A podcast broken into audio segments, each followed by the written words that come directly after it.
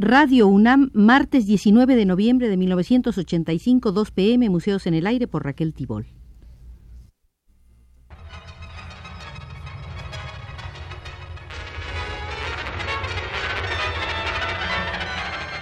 Museos en el Aire.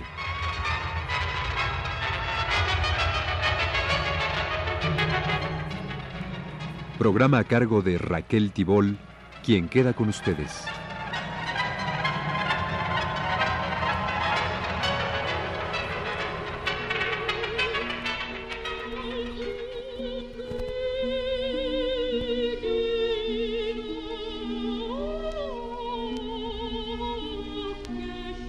Estamos desarrollando una serie de visitas al Museo de la Danza Mexicana y dentro de él a las salas de la gran coreógrafa Guillermina Bravo. Hemos visto en el anterior programa el estreno de imágenes de un hombre en 1958 en el Palacio de Bellas Artes. Completemos hoy pues esta información. En imágenes de un hombre se pudo percibir cómo la obra de César Vallejo y Silvestre Revueltas había marcado la labor creadora de Guillermina Bravo. El sarcasmo, la grandeza y la más íntima ternura se unían para expresar el sentido trágico que de la vida suelen tener los espíritus sensibles, esos que saben cargar sus recuerdos y sus presagios con el suficiente sentido de humor, con la necesaria fortaleza como para no ser aplastados por sus fantasmas ni aun ante la muerte. La escenografía de imágenes era de Raúl Flores Canelo, gran artista, humilde y sencillo, bailarín, coreógrafo, escenógrafo de nítida inspiración. En vez de socorrerse Raúl Flores Canelo con formulitas probadas por otros, se metía en la carne del asunto y lo servía graciosa o poéticamente en tanto escenógrafo. Le daba un marco que en vez de entorpecer exaltaba la proyección del contenido. Delante de un ataúd puesto verticalmente en medio del escenario, en el instante definitivo, un hombre, poseedor de una personalidad compleja, pródiga y desesperada, enjuicia a su propio ser, pasa revista a las etapas de su vida. En el balance aparece una fuerza predominante, el anhelo de creación concretado en un violín que pasa de mano en mano como arma, como símbolo, como escudo. Lo trae el niño, parece olvidarlo el joven, se tortura con él hasta el sarcasmo el hombre maduro, se aferra a él como a su salvación eterna el hombre íntegro, con sus tormentos, su autocrítica, su inagotable ambición creadora. Pero ahí está la muerte, jugando a inmortalizar el todo o las partes. En un feliz hallazgo Guillermina Bravo hacía aquel hombre triunfara sobre las porciones de sí mismo, logrando sobrevivir a esos seres que, desprendidos de él, formaron multitud para aniquilarlo. Sorprendente resultaba la actuación de Carlos Gaona, quien lograba dar todos los matices dramáticos que el personaje central requería. Tanto en imágenes de un hombre como en braceros, se apreciaba que la coreógrafa Guillermina Bravo había entrado en un consistente proceso de madurez. Hacía a un lado las sobrecargas y dibujaba las danzas con líneas directas, limpias. Cada personaje bailaba exactamente lo que tenía que bailar y significaba sin adornos superfluos su condición, su circunstancia y su conflicto. Gracias a ello, no había interferencia si el tema trascendía volcando en bloque su impacto sobre la emoción del público, como se pudo comprobar en una función ofrecida por Ballet Nacional en junio de 1958 en la quebrada de Acapulco ante cinco mil espectadores que aplaudieron de muy buena gana las danzas de pies descalzos y contorsiones reptantes.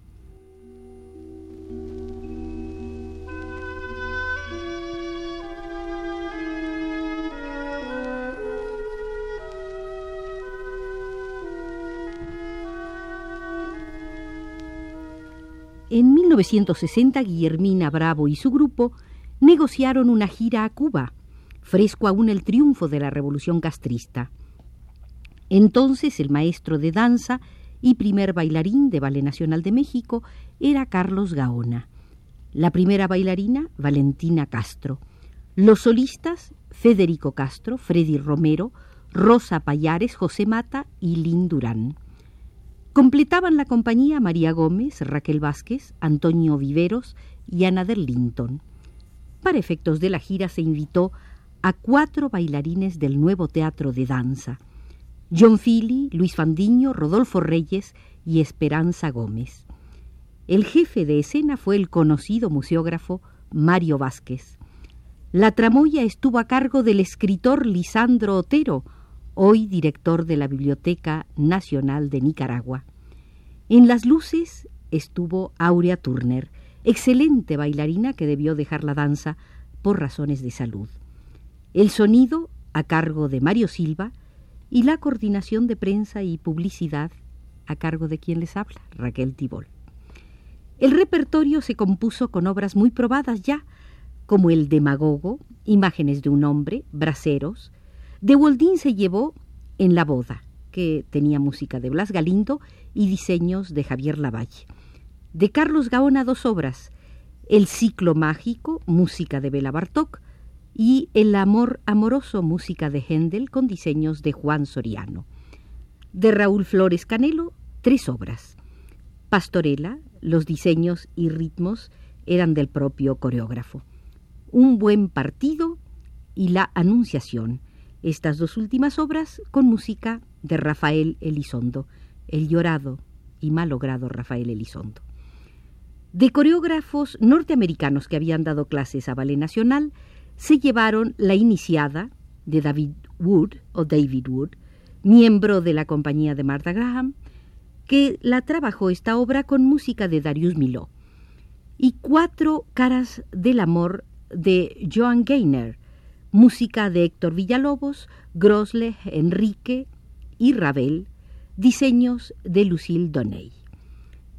La obra de más peso en el repertorio para Cuba fue El paraíso de los ahogados, muy importante coreografía de Guillermina Bravo, inspirada en el Tlalocan, es decir, el paraíso de Tlaloc, dios de la lluvia, el rayo, la inundación, la sequía, el granizo y el hielo.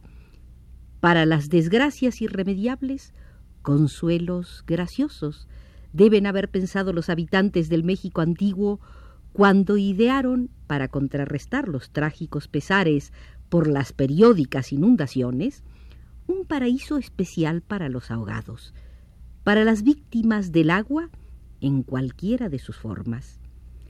Para su trabajo, Guillermina Bravo tomó como base las pinturas descubiertas en un templo de Tepantitla en la zona arqueológica de Teotihuacán e imaginó el tránsito hacia el mundo de los muertos y la entrada al paraíso de Tlaloc, el que hace brotar donde todo es fertilidad y alegría. El que entraba era un anciano pescador sorprendido por la tormenta durante la faena. Sin recurrir a dudosas reconstrucciones arqueológicas, Guillermina supo mantener una respetuosa fidelidad a los mitos la música magnetofónica, funcional y ultra realista, acentuaba el clima de modernidad.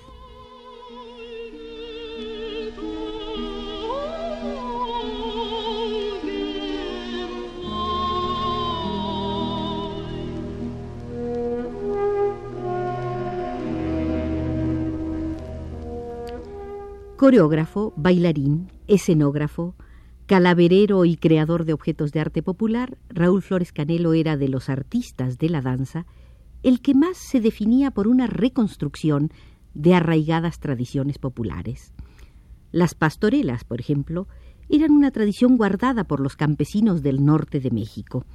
Estas pastorelas difieren de las mediterráneas europeas, de las cuales seguramente derivan porque los tañidos y cantos pastoriles, eglógicos y festivos que componen a las europeas en su totalidad constituyen en las mexicanas sólo una introducción para el desarrollo de un relato de carácter mágico, danzado por personajes de fantasía durante las Navidades. En su pastorela, Flores Canelo simbolizaba la tradición de un viejo ermitaño y la gracia popular en un coro de jóvenes y muchachas que bailaban coronados de flores al son de ritmos ingenuos. En la pastorela el canelo lograba dar mayor brillantez a su sentido de transfiguración. En la Anunciación, Raúl Flores había imaginado una anunciación a María a la manera de los artistas populares, quienes saben ornamentar el candor con ampulosidades barrocas. En un buen partido, o más vale maña que fuerza, con filosos huesos de calaveras y esqueletos a la manera de los chispeantes grabados de José Guadalupe Posada, usaba lo macabro para ridiculizar las debilidades de la sociedad del presente. Ahí satirizaba las tristes mañas de las feas solteronas y sus terribles madrecitas. Con su trabajo en el amor amoroso, Carlos Gaona demostraba que era uno de los pocos coreógrafos que en el cuadro general de la danza moderna en México seguía una tendencia postromántica.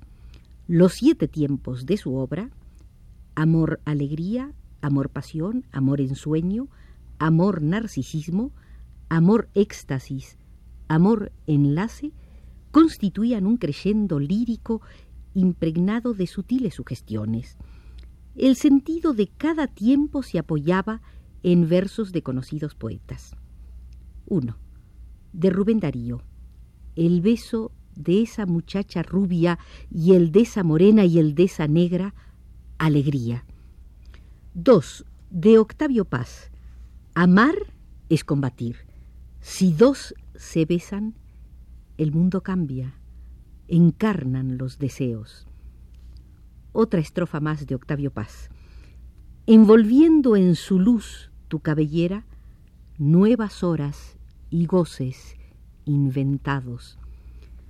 El párrafo 4 era con versos de Federico García Lorca. Y en el agua hay una rosa y en la rosa estoy yo mismo. 5 con poema de Vicente Alexandre. Amando se querían como la luna lucía. Después venía Pablo Neruda. Aquí tienes las cosas que te puede ofrecer mi amistad. Y por último, de Ramón López Velarde, nuestro Ramón López Velarde, el amor amoroso de las parejas pares.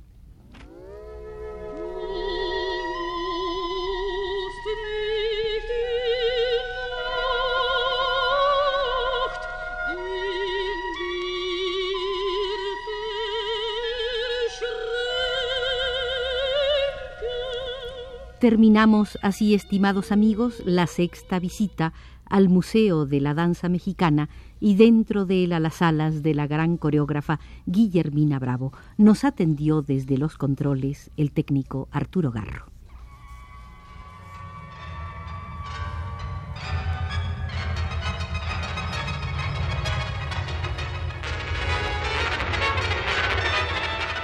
Este fue Museos en el Aire.